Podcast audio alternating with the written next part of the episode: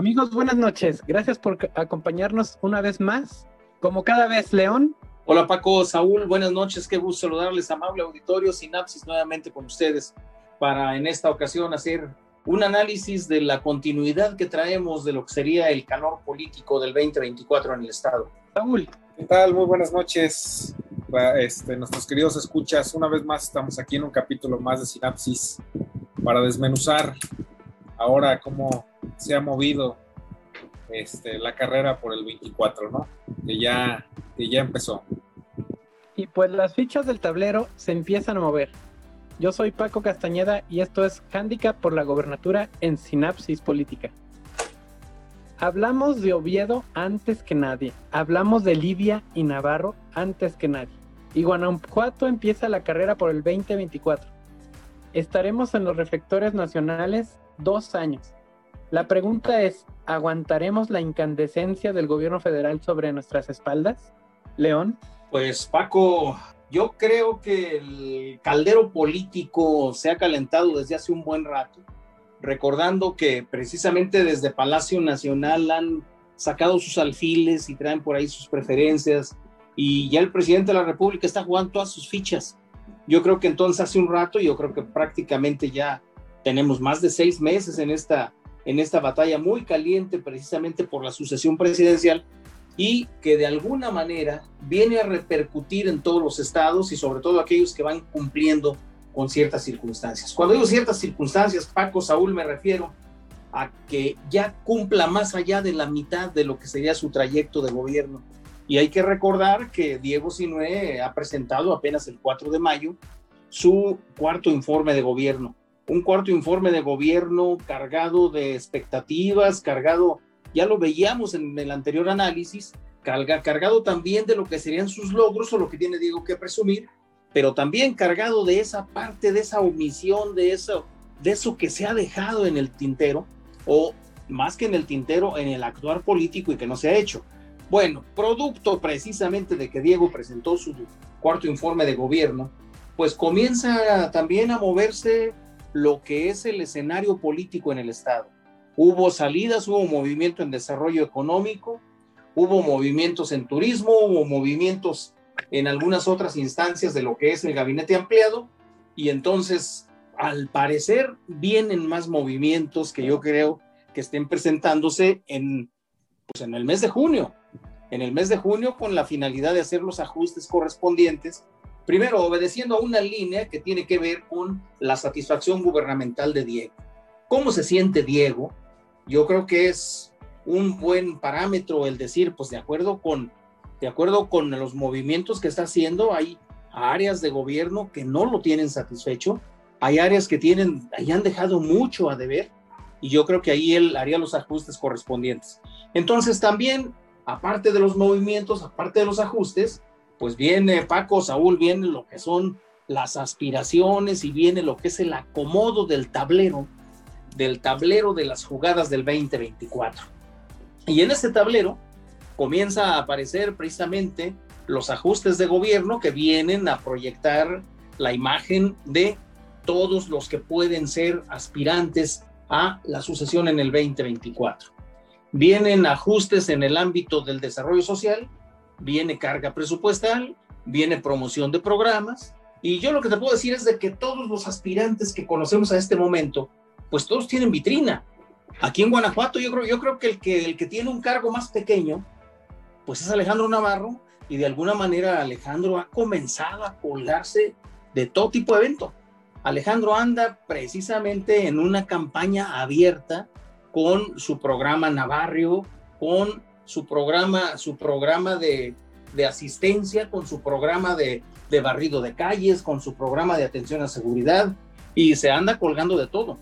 Va al béisbol y se cuelga la, la camisola y comienza a aparecer en, en, la ruedita giratoria y comienzan a aparecer, a aparecer, eh, aparecer este, TikToks y comienzan a aparecer eh, en redes sociales, pues lo que es la promoción.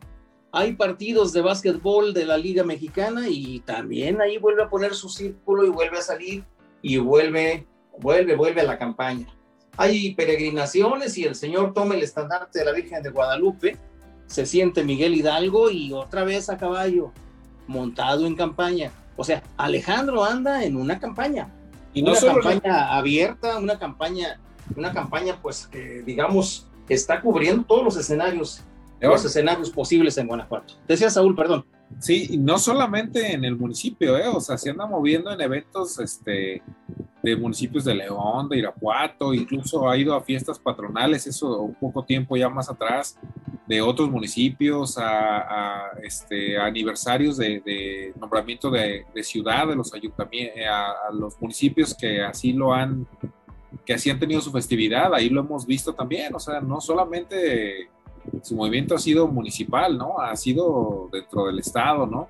Y en todos los eventos que puede colarse con el, el gober, digamos, de alguna manera, pues ahí está haciendo presencia, o sea, se le ve movido. Se le ve movido, todos traen vitrina, Paco. El, el, secretario de Desarrollo Social, bueno, pues trae vitrina y trae mucha presencia, es una persona, es una persona con mucho, con mucha trayectoria, es un, pues es una gran persona, hay que reconocerlo. Quienes conocemos a Jesús Oviedo sabemos que es una persona que ha estado muy cercana a la, ciudadanía, que ha estado muy cercana precisamente a las necesidades de la gente. Traemos a la secretaria de gobierno, que también desde, desde esa palestra, bueno, pues es su vitrina y es su escenario de proyección. Traemos a Erandi Bermúdez, que bueno, pues es un senador de la República y que ahí está también haciendo su talacha. Traemos a otras dos aspirantes que son alcaldesas, Alejandra Gutiérrez en León, que bueno, pues aprovechando también lo que es la resonancia económica, la resonancia del centro económico por excelencia de Guanajuato, como es este municipio tan importante que es León, y traemos desde luego a Lorena Alfaro en Irapuato, aunque como que le ha bajado un poquito a lo que es su promoción, su promoción personal, pero ahí están, ahí están las mujeres, aunque de pronto se sintió Paco Saúl como de que Diego había montado el escenario en el especulativo social de que ya tocaba una mujer y yo debo decirles que yo sí creí, así como muchos, como que creímos que ciertamente la línea, la línea política venía con una mujer. Sin embargo, luego con desarrollo social, pues se le pone, le pone todo el, mucho presupuesto, digamos, a lo que es la promoción de los programas sociales y ahí tiene a Jesús Oviedo que bueno, pues de alguna manera, pues él también aprovecha para, con su trabajo, yo creo que aquí, yo creo que aquí la mejor proyección, yo creo que aquí la mejor campaña es hacer un trabajo de excelencia, un trabajo eficiente, un trabajo honorable, un trabajo ético, responsable y desde luego transparente y honesto. Yo creo que no hay como el buen trabajo y esa sería la mejor campaña. Entonces ahí, ahí los traemos a todos montados en, este, en, en, esta trayectoria de Alejandro Navarro. Te faltó, mi buen Saúl, decir que pues se fue a hermanar Guanajuato con, con, una ciudad en, en, Ecuador, anduvieron en el centro, en el centro de la mitad del planeta, ¿no? Entonces por ahí anduvieron subiendo muchos TikToks, por ahí anduvieron presumiendo eh, caminatas, por ahí anduvieron eh, subiendo escenarios en donde ellos se lucían, digo ellos porque tanto él como, como Samantha, ¿no? Samantha le ayuda bastante con los TikToks y le ayuda bastante también a subir a subirse a su campaña. Entonces ahí traemos esa campaña muy abierta. Yo creo que, que conforme transcurra este 2022 y lleguemos a finales de a finales de año se van a calentar mucho más todavía los escenarios y los calderos del caldero político. Yo creo que el partido necesita comenzar a, pues no sé, a establecer condiciones, a establecer la normativa y comenzar a, pues no sé, de, de alguna manera a regular el proceso. Paco, Saúl urgen los ajustes correspondientes en materia de seguridad, educación, deportes, juventud. Y por ahí está la propuesta política de cualquier aspirante a la gobernatura. Saúl. ¿Qué tal, Paco León? Eh, sí, exactamente. hay mucho que proponer, hay mucho que hacer. Hay este, pues, bastante trabajo. Siempre lo hay, pero en estos últimos años hay renglones que se han, que han sobresalido o, o temas que han sobresalido que hay que atender. ¿no? Eh, como ya decía eh, León, pues hay mucho movimiento, se, andan moviendo ahí. Ya habíamos hablado, tú mismo lo dijiste, de Jesús Oviedo, ¿sí? de Livia García, eh, del propio Alejandro Navarro, de Alejandra Gutiérrez. Todo, ya habíamos puesto aquí en Sinapsis en la mesa este, a, estos posibles contendientes ¿no? Eh, hacia una candidatura del Blanquiazul hacia la gubernatura. Y bueno, pues definitivamente una de las cosas que, que yo creo que están en la mesa y lo acaba de nombrar este, un poco, este, o, lo, acaba de comentar León hacia el final de su participación, pues es el tema de pues, las reglas, ¿no? Las reglas, este, las reglas de juego. Por ahí también traemos eh, a nivel nacional, ¿no? Y, a nivel este, Ciudad de México, un tema que no sé si lo vieron, donde prácticamente este, el Congreso de la Ciudad de México desmantela al, Instituto Electoral de, ahí mismo, quitándole un montón de, este, de recursos y de poderes, lo, prácticamente lo, desmembra, pues para poder seguramente hacer este, eh, esto, este, los modernistas un atropello sobre el tema electoral ahí, ya que pues, perdieron la mitad de la ciudad en las elecciones pasadas y eso ya no les pareció, ¿no?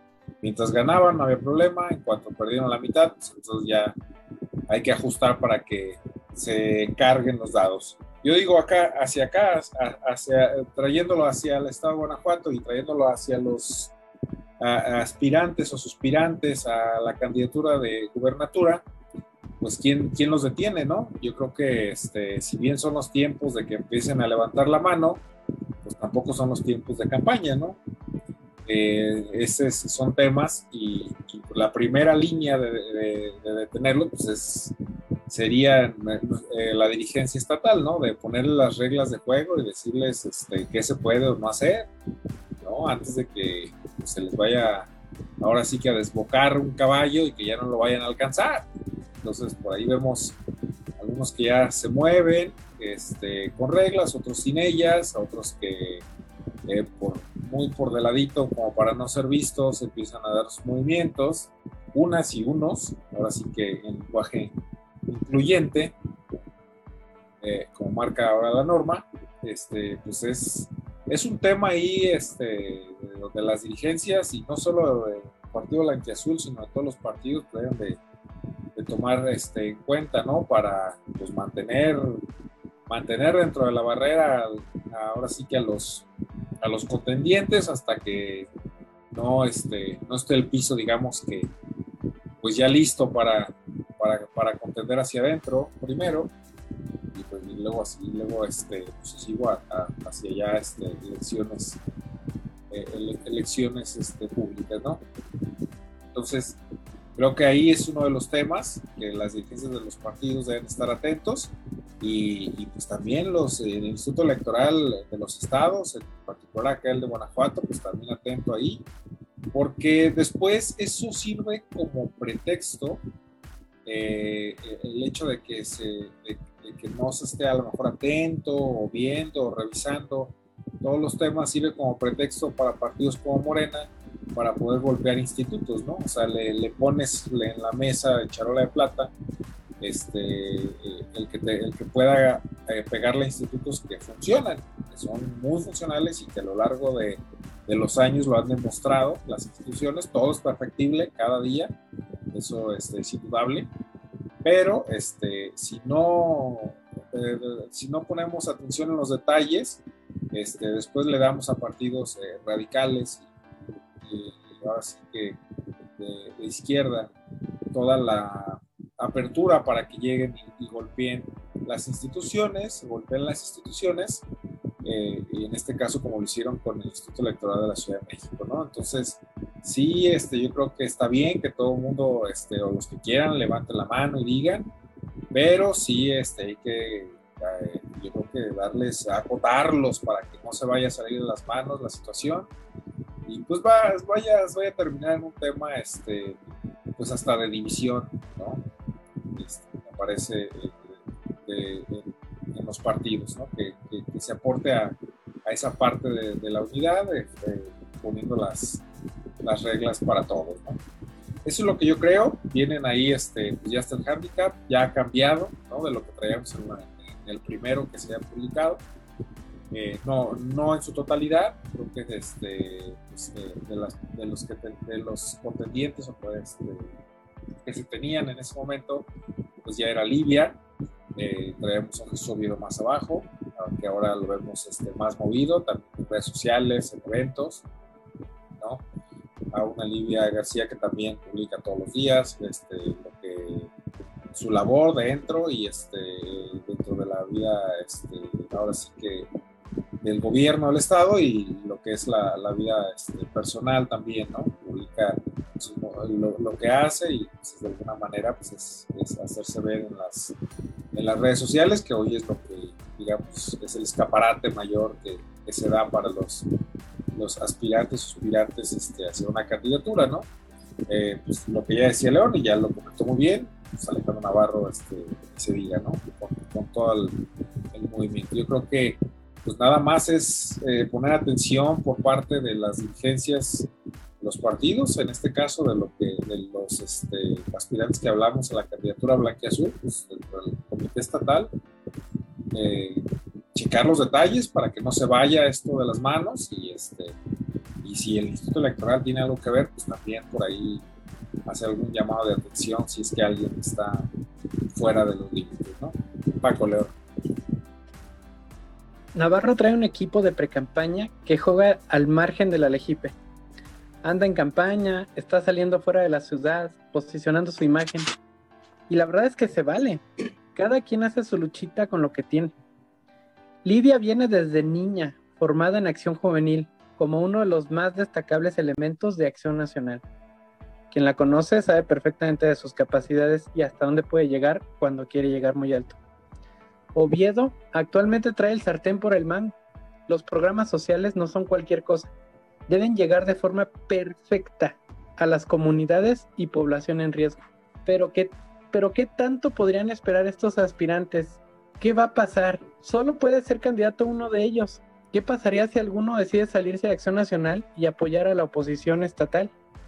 Pasó en San Miguel de Allende y podría pasar con personajes grandes como Ricardo Sheffield, por decir un ejemplo. Al mismo tiempo que se le abren las puertas a uno, se debe hacer unidad desde adentro para que todos vayan juntos a enfrentar el 2024. Se nos termina el tiempo, León. Sí, Paco, Saúl, tienes razón, Paco, cuando hablas acerca de la unidad y de, y del, de cuidar al partido y también pues de los grandes retos que tienen cada uno de los aspirantes. Mira, hay dos factores que le ponen un ruido extraordinario a la política en Guanajuato. Por un lado, Guanajuato se sube a la palestra de lo que es, eh, digamos, el, el equipo, lo, lo, que es el, el, la cantidad de aspirantes a la presidencia de la República y comienza a surgir, además de algunos que ya han hablado por ahí, como Enrique de la Madrid, pues comienza a subirse un panista, ¿no?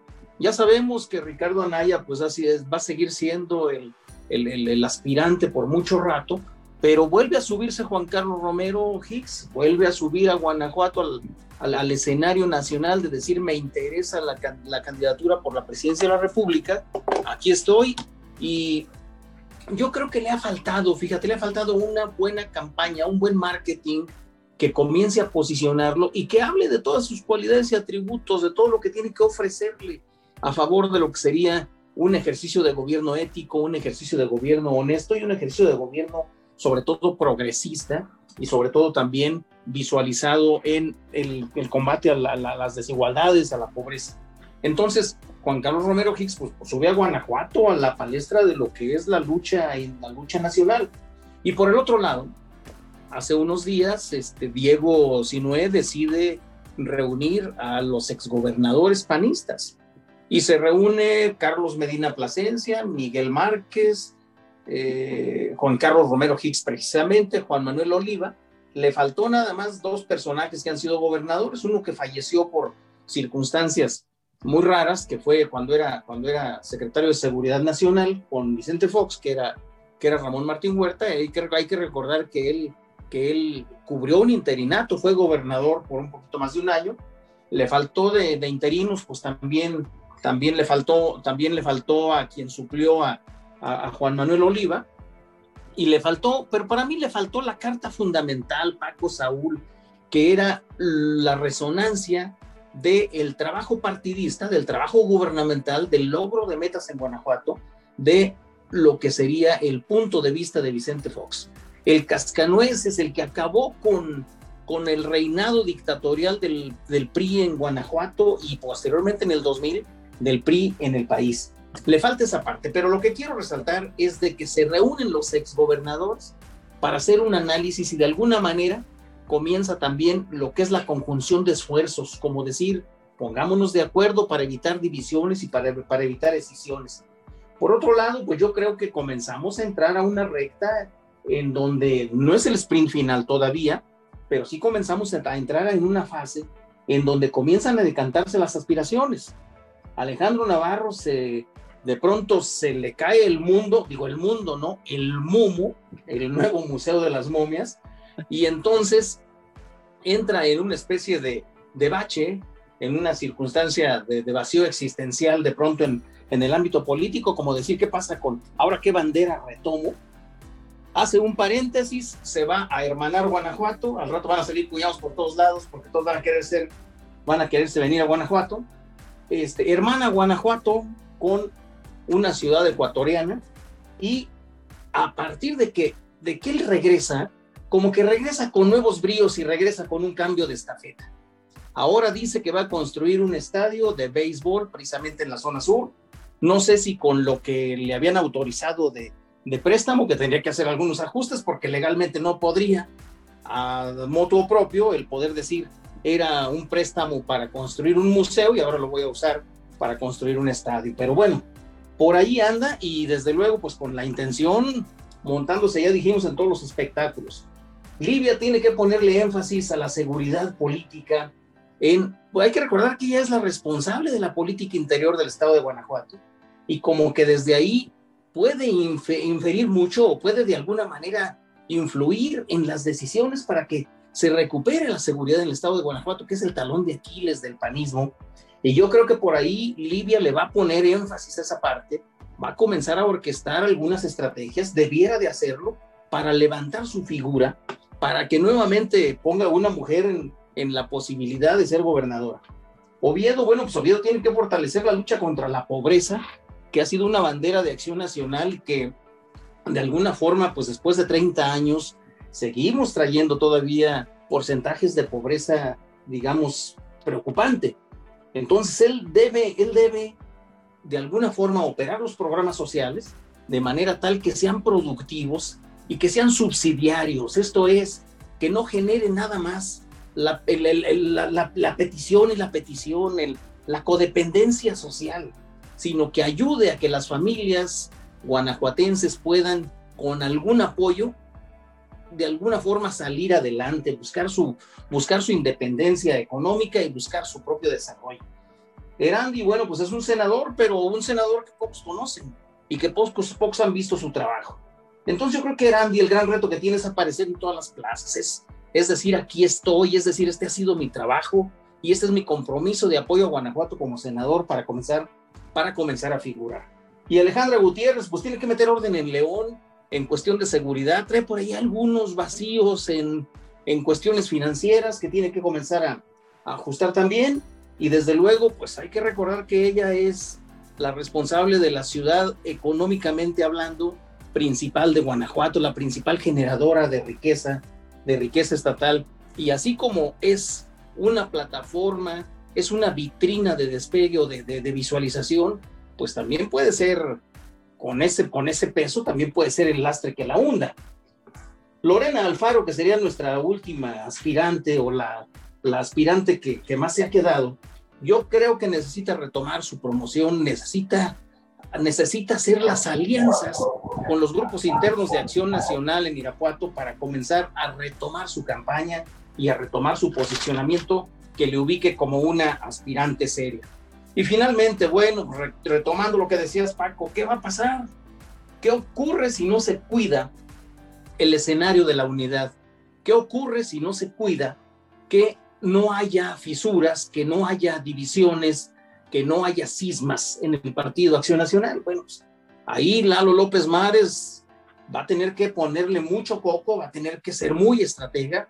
Esperemos que tenga los restos suficientes para cuidar la unidad de la militancia, para evitar las, divisiones y sobre todo pues para, para unir a la militancia en pos de lo que es el trabajo partidista y lo que se va a requerir, porque el 2024 viene y viene cargado de toda la fuerza del Estado. Ya vimos dentro de ocho días, el próximo domingo, hay elecciones en seis estados, elecciones que se han visto caracterizadas precisamente por ser, por estar invadidas por el manipuleo que se da desde la federación. Parecen en algunos estados, parecen eso, parecen elección de estado. Y ahí tienes a, al presidente de la República, y ahí tienes al secretario de gobernación, y tienes al, al, jefe de, de, de, los senadores, y tienes a la a la gobernadora de la Ciudad de México y tienes al, al canciller metidos todos ellos en lo que es el apoyo a campañas. Y pues hay que recordar otro factor muy importante y que le, y que le pone miedo a, a las campañas y le pone miedo al proceso electoral de, del próximo 5 de junio. El PG acaba de ir a recibir no sé qué tipo de instrucciones al Triángulo Dorado, que él quiere que le llamen ahora de otra manera, pero hay que recordar que él fue precisamente a la tierra del Chapo. Él fue al centro, al centro, digamos, generador de toda esta cuestión de, de, del, del, crimen organizado, del, del, narcotráfico. ¿A qué fue? No lo sabemos, porque no, es público.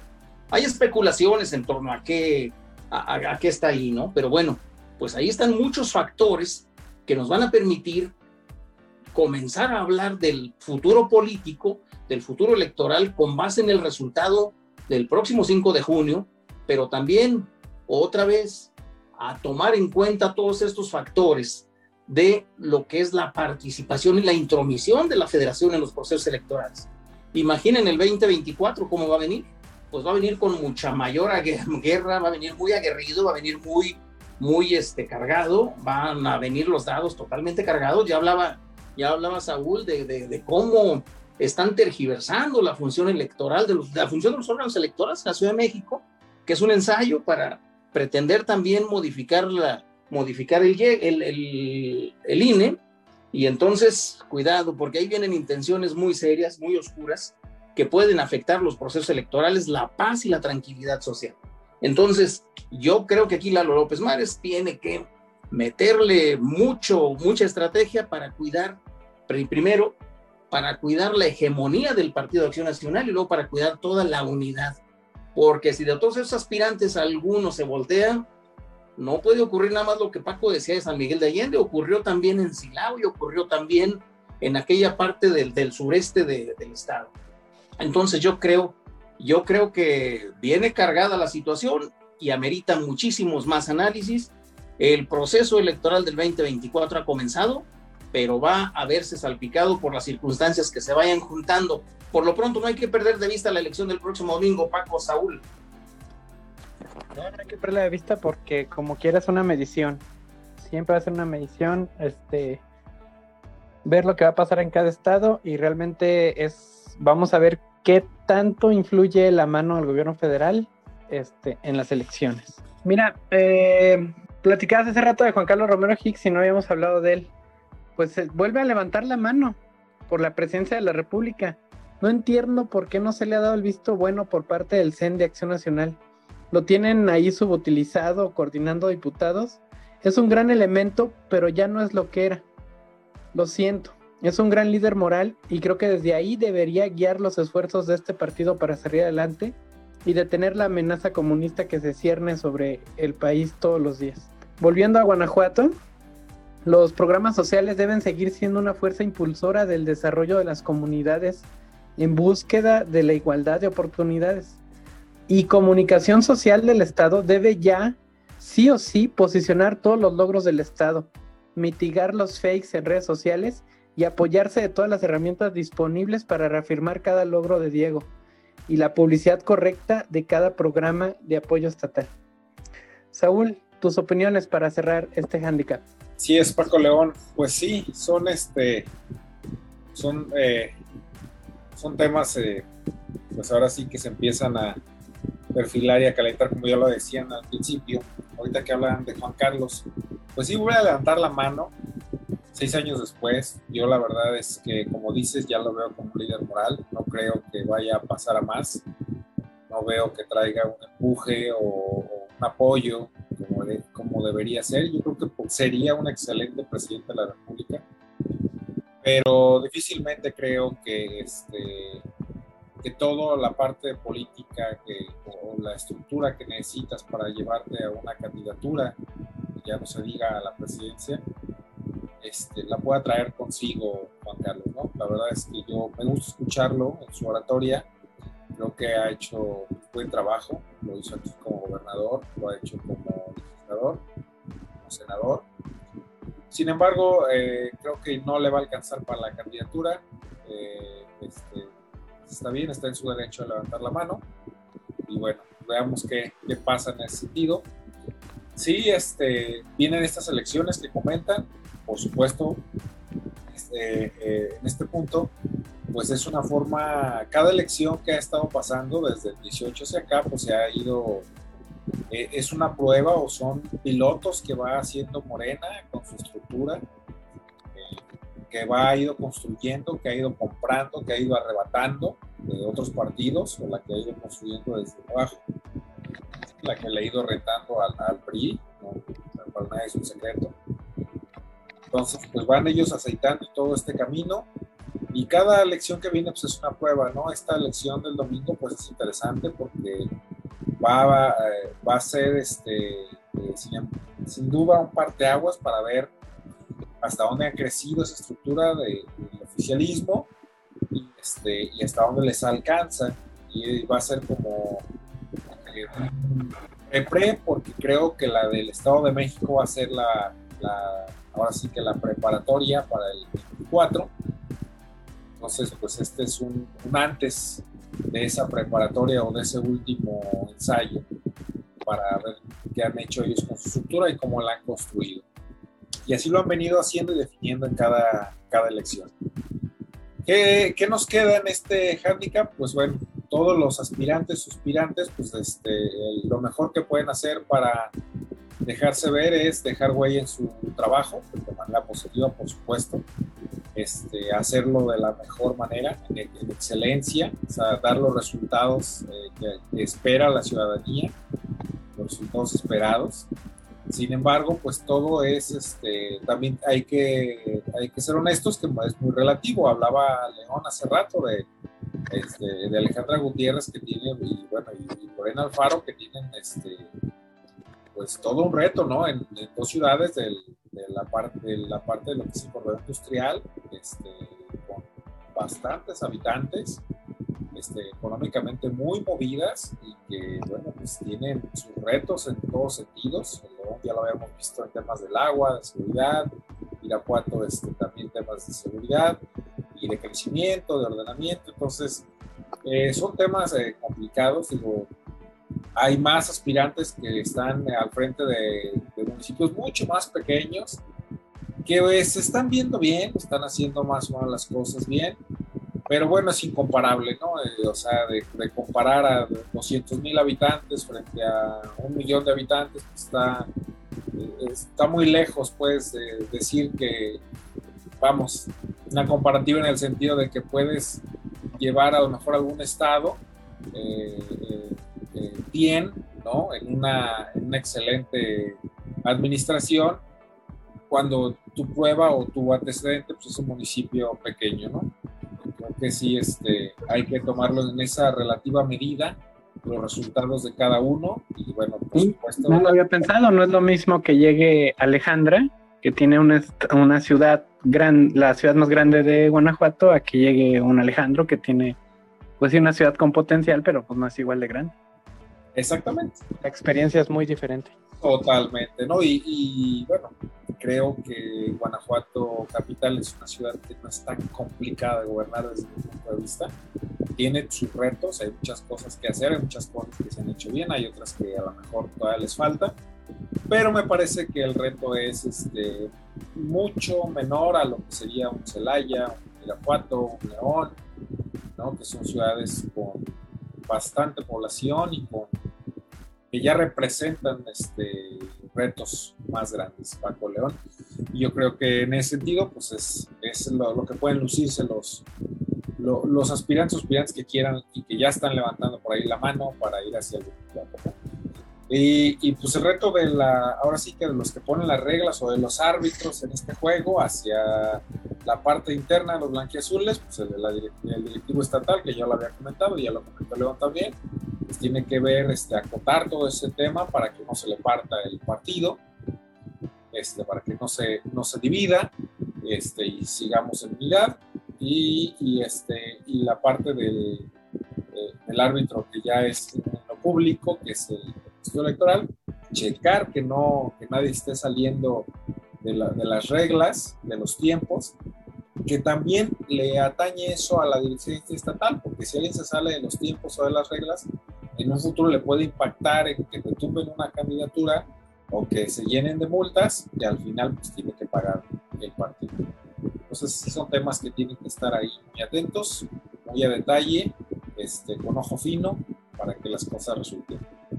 eso es, ese es mi comentario final, Paco León. Un participante en este juego, eh, aunque no quiera, pues es gobierno del Estado y tiene la oportunidad en sus manos de usar todas las herramientas a su disposición, internas y externas. Medios de comunicación tradicionales y los nuevos medios de comunicación emergentes para demostrar que su propuesta sigue siendo la mejor propuesta que tiene Guanajuato para las familias del Estado. Sin duda un gran reto aumentar la cuota electoral del partido en el poder. Gracias por seguir aquí. Gracias por escucharnos. Una vez más, gracias León. Gracias, Paco, Saúl. Decirle al amable auditorio que bueno, un pronóstico, un pronóstico, si me permite, Saúl, digo, Saúl, Paco, en la despedida. Eh, a manera de pronóstico, si me lo permiten, por favor, yo diría que el del próximo 5 de junio, la oposición va a levantarse con la victoria en Aguascalientes, en Tamaulipas y en Durango. Eh, Morena, yo creo que se lleva Quintana Roo, que se lleva Oaxaca. Hidalgo es un estado que está muy incierto porque como que parece por ahí cierto empate técnico si la oposición se une. Y desde luego en la recta final por el estado de Guanajuato yo visualizo a, Jesús Oviedo y a Libia. Y un factor importante, amigos, que se va a desarrollar también a principios de junio, la cumbre de las Américas, en donde Estados Unidos va a comenzar también a dosificar la problemática de izquierdas y derechas en nuestra, nuestro continente. Muchísimas gracias por su atención, esperando que tengan una muy feliz noche. Gracias, Saúl. Bien, Paco León, pues sí, ahora sí que como ese comentario final, uniéndome a León, mis pronósticos serían, yo creo que este, exactamente los mismos en el estado de, en el tema de este, de, que la oposición no le va a ir tan mal en este, en este domingo que viene. Sí, hay que estar muy atentos. Yo creo que va por tres, según cómo se ve, aunque este, también hay que reservar, porque lo, recuerden que luego las encuestas este, nos dan un resultado y de repente este, no era, no, no medían este, realmente lo que estaba pensando la población, pero creo que sí coincidimos, León, ahí en esos, en esos tres estados, es lo que va a tener y eso le va a dar este, un impulso a, la propia oposición y este, de medir que sí se puede ir este, a recuperar eh, la presidencia de la República. Me parece que, es lo que, lo que puede pasar y si no se puede ir. No hay sorpresa en lo que se llama Morena, generalmente el sur del país siempre ha sido muy de izquierda, muy radical. En los municipios, de, pues ahora sí que más pobres, siempre por, el, por las izquierdas. ¿no? Entonces, bueno, ese es en los pronósticos y bueno, yo me reservo todavía el del, el del 24 hacia, que decía León, que hacia el final ve dos, este, dos candidatos para disputarse la digamos, la, o precandidatos para disputarse la candidatura. Yo me reservo, creo que todavía es temprano, todavía falta un ratito para eso.